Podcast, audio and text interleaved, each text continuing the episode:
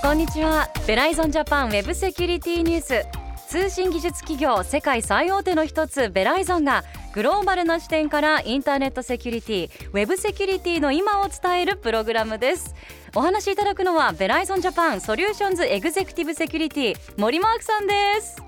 ベライゾンジャパン森です。今日はよろしくお願いします。よろしくお願いします。マークさんとお呼びしてもよろしいですか？お願いします。マークさんよろしくお願いいたします。そして申し遅れましたが進行させていただくのは私ちぐさです。さあマークさんすごくあの素敵な深いお声をお持ちでいらっしゃいますけれどもこれからいろいろとお話伺っていきたいと思います。まずこのベライゾンジャパンウェブセキュリティニュースこれからどういったことをお聞かせいただけるんでしょうか？はい、えー、ベライゾンの、えー、ウェブセキュリティニュースなんですが、えー、一般的に、えー、あるサイバーセキュリティウェブセキュリティインターネットセキュリティに加えて企業でも抱えているサイバーセキュリティに関する、えー、課題ですね。そういったことを、まあ、噛み砕いて簡単にあの分かるようにお話ができればなというふうに思っております。ありがたいです。私ウェブセキュリティえ進行させていただくのに初心者ですので 勉強させていただきたいと思います。よろしくお願いします。よろしくお願いいたします。Verizon Japan. Verizon Japan. Web Security News.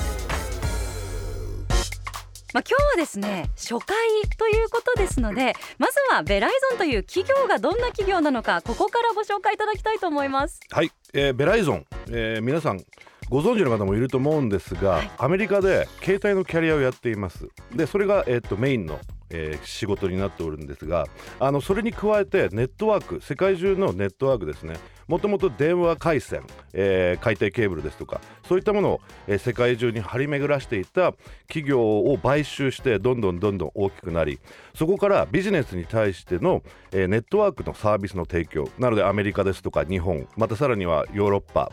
それを、えーと、プライベートの回線でつなげる事業ですとかあとあのもちろん携帯はアメリカでやっています。で今ホットな 5G アメリカで、えーまあ、世界で一番最初に 5G のあのネットワークを、えー、皆さんにご利用していただける、えー、ような、えー、場所を作ったのがベライゾンでありまして実はちょっと諸説ありましてそれも。あの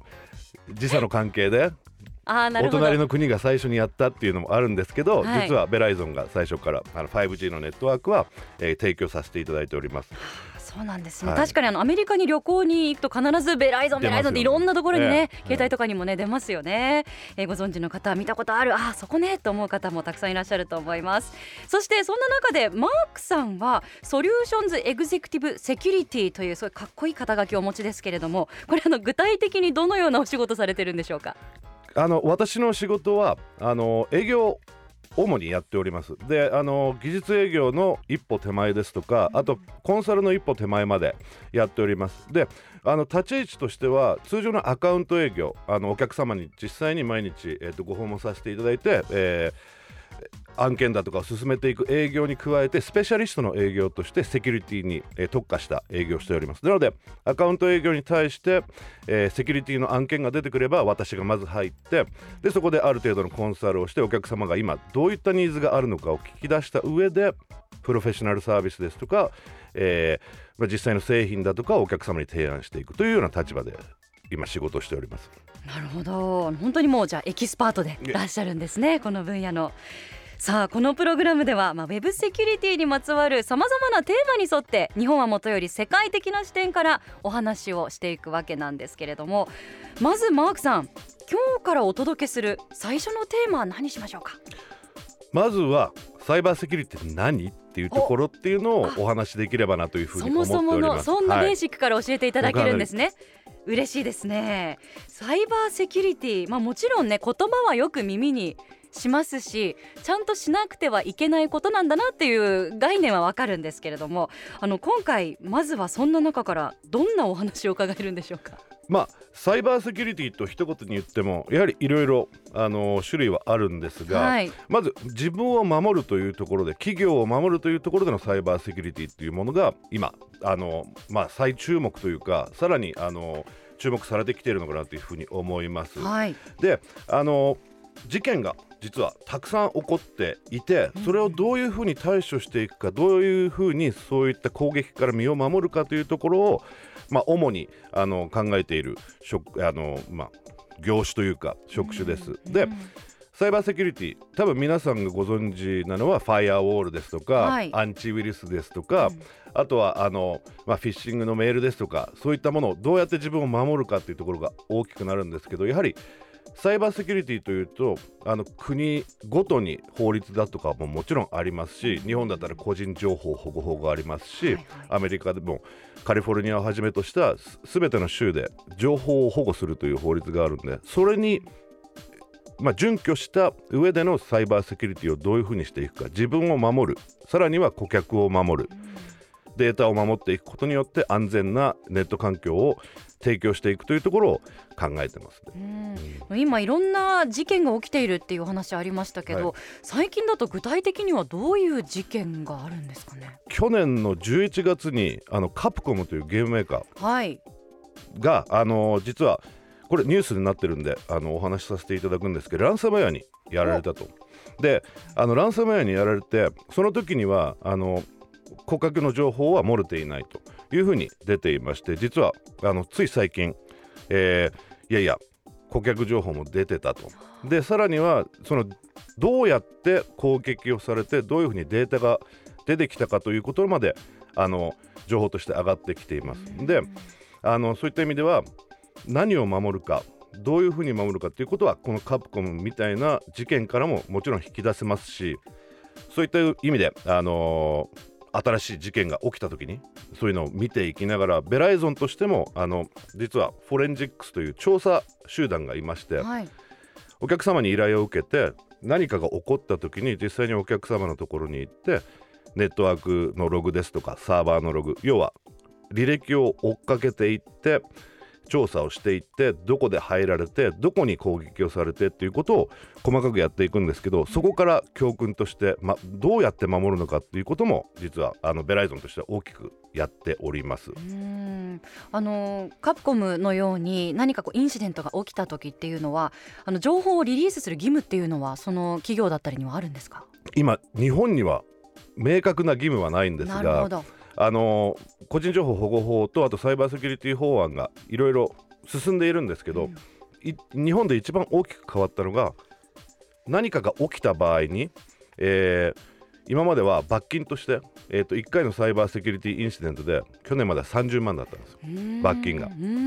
上限が。はいえー、30万。そうなんですよ。今年からそれが1億円になりましたんでかなり大きく跳ね上がったという感じで。すごい大幅な一歩ですね。30万からはい、えー、なのでそういった意味では日本も、ねうん、やっと法整備がされてきている。はい。やっとどれだけ重大なことであるかっていうのが認知されてきて、うん。ね、もう認められてきてるっていうことですよね、は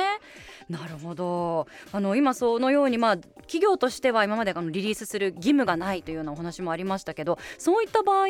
ではあの普段どのようにそれらを知る知りうるんでしょうか？まあ、方法としてはいろいろあるんですけど、はい、あのセキュリティのまあ、一般的なあれなんですけどオープンソースインテリジェンスと OSINT というものがあるんですけどそれはもう本当にニュースですとかウェブサイトで見るもの、うん、えー、クリアネットで見ていけるものがメインになっております、うん、なのであのそうい一般的に見るときにはやはりニュースがメインになってしまうんですが我々ベライゾンはあのいくつか方法がありまして一つはもちろん攻撃されたお客様に、えー、調査を依頼された時に実際にお客様のところにお伺いして調査をさせていただく、さらにはあのベライゾン今ネットワーク世界中のネットワークのトラフィックインターネットのトラフィック約7割がベライゾンのネットワークを通ってると言われてるんですね。なのでそこでやはりネットワークでどういったことが起きているのかっていうのが見えるようになってます。あの実際にパケットですとかその通信に使う手法さらには情報を見て今何が起きているのかっていうのも実は見えてくる。ということでそういったところもからもあの情報を引き出せますしあとはあのダークネットというあの、まあ、あまり皆さん行かないと思うところなんですけどダークネットから情報も引っ張ってこれると。でそのダークネットは何かというと実はインターネットの約8割のサイトですとか情報源がダークネットだと言われてます。でどういうふうに分けるかというとクリアネットは例えば検索エンジンで検索をかけた時に出てくるのがクリアネット、出てこないのがダークネットというふうに言われていてそこからも情報がたくさん引き出せるようになってます。うん気になりますね。この辺のお話もあの回を追うごとにぜひ詳しくお聞かせいただければと思います。あのやはりこういうインターネットを通じた、まあ、インシデントみたいなのだと企業間でのあのトラブルなのかなっていうイメージをお持ちの方も多いと思うんですけど例えばカプコムだったら個人情報流出したら、まあ、ゲームをやってる個人に影響があるわけですしやっぱり一般人の私たちにもこういったことはもちろん影響があって当事者として考えなきゃいけないことなんですかね。そうですね。さらにあの言わせていただくとやはり個人情報っていうのが今価値が出てきているものだと。なので名前、えー、アメリカだったらソーシャルセキュリティナンバー日本だったらマイナンバーなどがもし流出した場合にはその人になりすますことが可能だと。さらにあのやはりクレジットカードのあのペイメント情報、えー、決済情報をインターネットに上げた瞬間にもう流出したものだというふうにお考えいただいた方が、えーと、ベストなのかなというふうに思います。そういった情報が、えー、売買されることによって気づかないうちに、えーとクレジットカードが不正に使用されていることもありますしでもちろんそこでカード会社ですとか実際にそのマーチャント実際、えっと、商品を売っているところもあの安全策を取っているんですがまずは自分からそういったものを守る信頼するべき場所でしかカードを使わないというのが一番、まあ、安全にインターネットを、えー行き来するのの近道かなというふうに思いますね。なるほど本当にこうウェブセキュリティっていうのは企業のね担当の方ももちろんですけれども我々、まあ、一般人おのおので気をつけていかなきゃいけない事柄なんですね。はい。はい、この番組を通じて私もたくさん勉強していきたいと思います、えー、ウェブセキュリティについてもっと詳しく知りたいという方ぜひベライゾンジャパンのオフィシャルホームページご覧になってみてください。さあ次回はサイバー攻撃などインターネットにまつわる事件には詳しくどんな事件があるのかまたそれらはどうやって起こるのかなど伺っていきたいと思います。マークさん次回もよろしくお願いします。よろしくお願いしますベライゾンジャパンウェブセキュリティニュースお届けしたのはベライゾンジャパンのマークとちぐさでした